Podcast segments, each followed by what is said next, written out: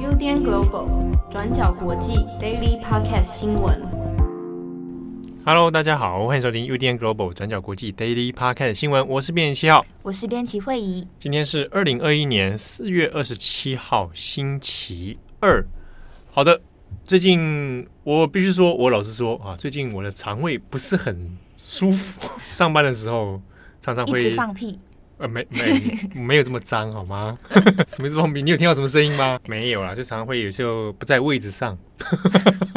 你今天要穿那个很棒的飞鼠裤哎？哦，因为今天要进进进录音室，进电台，一个仪式感吗？不是，是因为我这样，我整天的工时会超过十二小时，所以我必须让自己舒服一点。啊，我觉得有点太累了。那个真的晚上晚上在进录音室，真的。出来都已经很深夜了，然后第二天马上要上班。好，那今天二十七号，今天先来更新几则重大的国际新闻。首先，我们第一条来关注一下关于疫苗。对，我们要先来看一下美国的疫苗状况。美国在星期一四月二十六号的时候宣布，美国将分享六千万剂阿斯特捷利康疫苗，也就是 AZ 疫苗给其他国家。不过，这批 AZ 疫苗呢，目前还是需要等美国食品及药物管理局 FDA 的审批，接着再由联邦政府审查，确定疫苗品质是 OK 没问题的，才会把这些疫苗送给其他国家。所以，种种程序看起来，预计呢也要等到五月以及六月的时候，这六千万剂的 AZ 疫苗才会陆续送到其他国家手上。那拜登政府上任之后呢，其实很优先处理的事情就是对抗疫情、接种疫苗。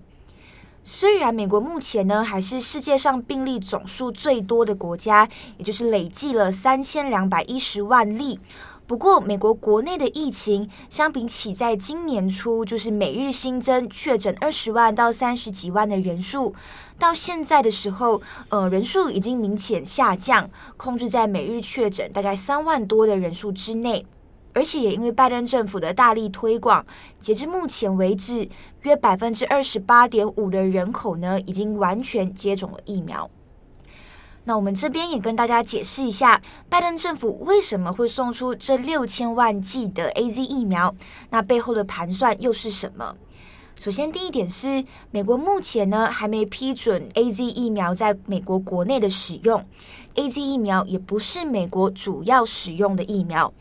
美国目前主要使用的疫苗呢有三个，第一个是辉瑞疫苗，第二个是交生疫苗，那第三个就是莫德纳疫苗。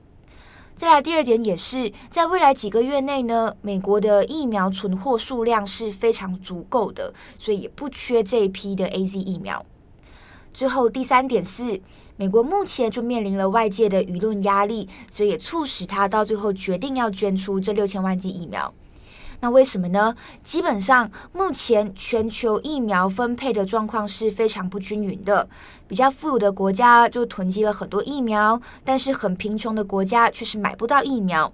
那被世界银行归类为高收入的国家，那这些高收入国家的人口是占了世界人口的百分之十六，但是这些国家呢，却已经锁定了近期疫苗供给的百分之五十。所以，我们再来对比看一下，印度现在每日确诊三十几万的一个非常严峻的状况。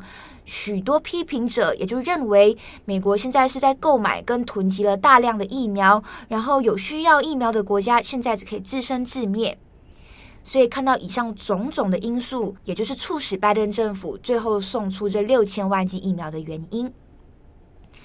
但是呢，要如何以及在什么时候送出这六千万剂的 AZ 疫苗，也是让美国白宫非常为难的事情。华盛顿邮报就有分析，拜登目前算是处在有点两难的状况。首先是他不希望自己被认为不把美国放在优先考虑的位置，而是先优先去处理国外的状况。但同时呢，拜登其实也经常提到，呃，美国要如何恢复他们在世界上面的领导地位，所以要在怎么这两者之间取得平衡，拜登也算是非常的头痛，因为这确实对美国也是有蛮深刻的影响的。因为相比起俄罗斯跟中国这两个国家，目前是针对发展中国家以及他们的邻国非常积极的进行疫苗外交。相比起来，美国现在才说要送出疫苗，所以可以看到反应是确实比较慢的。但是如果最后我们从外交上面来看，拜登政府呢，现在做出要捐赠这六千万剂 AZ 疫苗的决定，至少至少可以让拜登政府可以免于见死不救或者是背弃世界的一些批评。然后，如果是回到美国国内的话，拜登政府目前就疫情应对上面应该不会有太大的难题，毕竟疫苗数量在未来几个月是非常足够的。拜登政府要花比较多心力去克服的难题，应该也就是要如何想办法去说服所有的美国人赶快去接种疫苗。好的，那下一则我们顺着美国疫情的新闻哦，我们来看一下，在美国的加州现在面临了要罢免加州州长的一个事情。好，那这是现任的加州州长纽松啊，有的会翻成纽森，就 Newsom，他是民主党籍的。那当然大家也都知道，加州是民主党执政的天下哦。不过呢，先前因为共和党人其实有发起一个要罢免加州州长的一个联署，那现在这个联署案已经达到了门槛啊。那最快最快呢，这个罢免的投票。会在今年的十一月之前，那就会出现哦。那可能搞不好会在今年的秋天就要来做罢免的投票选举了。好，那这个事情是怎么一回事呢？主要是因为针对 Newsom 在任内的一些防疫政策跟对于疫情状况的不满哦，那就有保守派的团体以及共和党人来联手，针对加州州长那来做一个联署。好，那其实，在去年的。年底的时候呢，相关的风声就已经出来，那也开始做一些号召了。当时大概大家还呃，民众的舆情还是认为说，嗯，随着疫情的这个飙涨哦，可能真的会对现任的州长感觉不太有利哦。不过现阶段到了今年的四月之后，因为现阶段呃疫苗也开始做施打，那疫情在民众的反应里面会认为说，可能已经过了那个最高峰的时期，所以。看起来好像对 Newsom 的这个破坏力又降低哦，啊，不过整体来说，这个联署是已经通过了，所以还是会有个罢免投票的状况出现。只是呢，大家可能现在关心的是，好，那如果真的去投票了，那难道就可以真的把 Newsom 这样子拉下台吗？好，那法新社的报道是认为，根据他们的一些调查以及这一阵子的观察跟民调呢。发现说，要真的把 Newsom 拉下台，其实是不大容易的。原因是，就现阶段的民调来看，来询问加州的民众说你是支持罢免还是反对罢免，就可以发现，大部分超过半数的人是反对这个罢免案的。好，那支持罢免的当然也有，还可以占到百分之四十，但也可以从这个支持跟反对的比率来看，发现和民发现和加州内部的。共和党与民主党的支持比率是差不多相应的。换句话说，大部分民主党的人反对，啊，是继续要让这个 Newsom 执政的。但共和党人是想要把他拉下台。但如果如果照这样现阶段既有的结构去投票的话，那结果上来说，要扳倒 Newsom 其实是并不大容易哦。好。那之中有几个针对 Newsom 的一些防疫政策，那一部分还是在于说加州做一些，比如公共场所的关闭啊，好，然后疫苗接种计划啊，那有一些保守派的人会认为做的让他们很失望哦，所以才会因此有发起一些这个反对的声浪。那还有之中也发针对 Newsom 个人的一些行为啦，比如说啊，明明是在做防疫封锁的阶段，但自己还是在外面趴趴走啊，那这样相关的负面新闻。出来之后，也当然会对一些反对的保守派啊，还有共和党人哈，造成一些不满。好，那如果最后要投票的话，那加州选民会这个罢免投票要怎么投哦？那到时候呢，会有两张选票，一张是决定你要不要罢免 Newsom，要罢免州长；第二张是是直接投给一个新的竞争人选。好，那如果罢免案超过半数是同意的人，成功要罢免的，那会在计算是第二个。投票给新人选啊，那到时候会选择最高票的人选来成为一个继任者。好，那么下一则呢，我们也要看一个跟疫情有关，然后是发生在英国的新闻。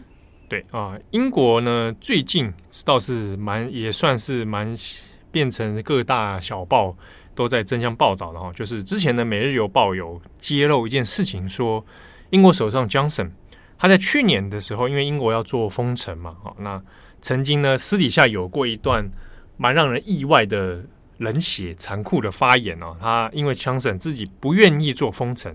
所以呢，他在私底下说啊，即便要让他宁可看到了哈，让尸体都堆叠在一起啊，堆得成千成百，他也不会去做封城。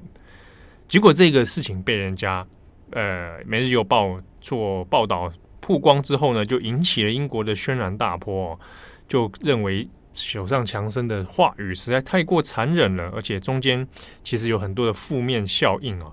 好，那首相官方这边呢事先否认。哦，否认说强生其实没有发讲过这种话。好，那这些 message 出来被被人爆出来呢，强生自己跳出来说这些报道都是垃圾啊。好，不过 BBC 后来去还有 Guardian 其实都有后续去做追踪哦，是认为强生的确有一些证据是显示他有讲过这些话的。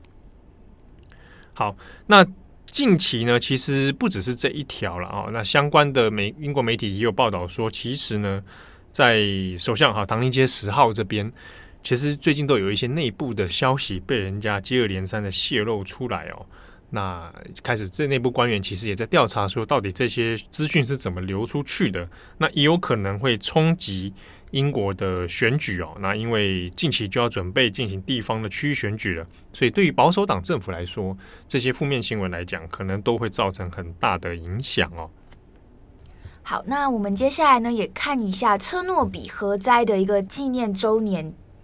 在就是昨天，二零二一年四月二十六号的时候，就是车诺比核电厂灾难的三十五周年。那在星期一晚上，就是昨天晚上的时候，当地人呢就有献上玫瑰，或者是点燃蜡烛来举办一些追思活动，纪念在核灾中里面丧生的一些救灾人员。然后大概是在凌晨一点二十四分的时候，也会响起钟声，也就是象征着核电厂发生爆炸的那一刻。那这边也可以跟大家更新的事情是，现在三十五年过去了，车诺比核电厂周遭的一些范围也有了一些不同的发展，像是就是旅游业就兴起了。核电厂邻近呢，有一个叫做普里皮亚特的小镇，在二零一一年的时候就成为了旅游胜地，就一年大概吸引了五万人次去造访当地车诺比的遗址。那来到二零一九年，不知道大家有没有看过或者是听过，有一个迷你影集叫做《核爆家园》。那在这个《核爆家园》这这部片就很红，然后也很多人看的情况下，旅客的人数是增长好几倍的，就是为当地带来了一些不同的旅游业发展。那另外从照片上来看呢，车诺比核电厂周围也开始出现一些野生动物。比较特别的事情是，车诺比禁区里面还有着就是乌克兰全国最后仅剩的两座列宁雕像。乌克兰呢是在二零一五年立法的时候说他们要去除就是共产党化，然后他们就开始拆除了国内一千多座的列宁雕像，但是目前国内剩下的最后两座就在车诺比禁区里面，也就是因为在核灾区里面，当地也成了空城，所以没有人敢进去，然后一般也是封锁的状态，所以那两座雕像至今还是是留在就是车诺比的遗址里面的，有点像是历经了三十五年还耸。立在那边的一个一个象征。嗯，好，那除了刚刚跟大家提到的，乌克兰政府呢，最近经过讨论之后，也决定要向联合国教科文组织提出世界遗产的申请，就是希望可以保留车诺比这个遗址，然后让世界的人可以铭记这一段历史，记住这个教训。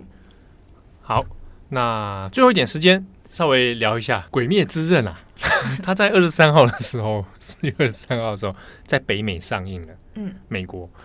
那他被指定是分级上是 R 指定，就是是限制级十八岁以上这样子。然后呢，大家就想说，这会不会影响票房？对不对？先前因为在日本、在台湾的票房都非常的惊人嘛，嗯，惊人到就是不可思议。然后他这次在美国的票房也非常的惊人，三天的时间。就已经创下美元一千九百五十万，嗯，真是《鬼灭之刃》的那个热潮很 很强，而且是马上就打破了美国历史上外国电影首周票房纪录。那他现在是在全美票房是第二，第一输给那个真人快打《Mortal Kombat》的那个新版嘛。好，那但值得注意的是，这两个片子的上映，我们以戏院来说好了，数量可以差快三倍。《Mortal Kombat》大概三千多间戏院在在在跑，嗯，但《鬼灭之刃》只有一千五百、一千六六百间吧。哦，那它的那个速度很快哎。对，那就是说观影人次的密集度流量是非常之高的。但我我也觉得，就是看这个趋势哦，恐怕它日后的成长力还是很高，所以它会应该会在美北美应该也会创下一些历史记录。我觉得这个现象蛮有趣的，就是在这两年当中，我觉得《鬼灭之刃》会是一个在疫情时代的一个很有趣的标志。因为我都有在看《进击的巨人》跟《鬼灭之刃》，那就目前来看，都看一些很残忍的东西耶。你没看吗？请问，哦、我有看，我看，我还有看励志的，我还有看《排球少年》啊，《排球少年》赞。对啊，《排球少年》很励志哎。嗯、但我就在想说，如果《进击的巨人》拍成电影的话，它的风潮会不会像《鬼灭之刃》这样啊？我觉得有点，当然时空有点不大一样了，就是两个两个面临到那个社会环境不同了，是不一样啊。但我个人觉得，那个《进击的巨人》的那个剧本的深度跟那些，我觉得相对而言，不过我觉得诉求客群也不大一样。哦，《进击的巨人》会比较再更大一点，嗯，而且而且还更残忍一点。不过你讲那个《进击》，他有拍过电影。真人版的能看吗？你可以去看看，蛮呃，你如果用一个别的角度来欣赏，它也是一种乐趣啊。看我讲的很委婉。那李维兵长谁来演正重要？哎，有李维兵长吗？我都忘记了。怎么可以没有李维兵长？你也喜欢李维李维的？对啊，真的哦。谁不喜欢李维啊？真的吗？那你你不喜欢李维，那你喜欢谁？我我巨人里面没有特别纯洁巨人。我我好像没有特别喜欢什么角色哎。嗯。春节巨人好了，好了，感谢大家的收听，我是编辑七号，我是编辑会议，我们献出心脏，为转角国际，为呃为转角国际献出心脏，我还好哎、欸，真的、啊，你们这些人可恶啊！这我跟这种在献出心脏，搞什么？好啦，我们下次见，拜拜，拜拜，感谢大家的收听，想知道更多深度国际新闻，请上网搜寻 Udan Global 转角国际。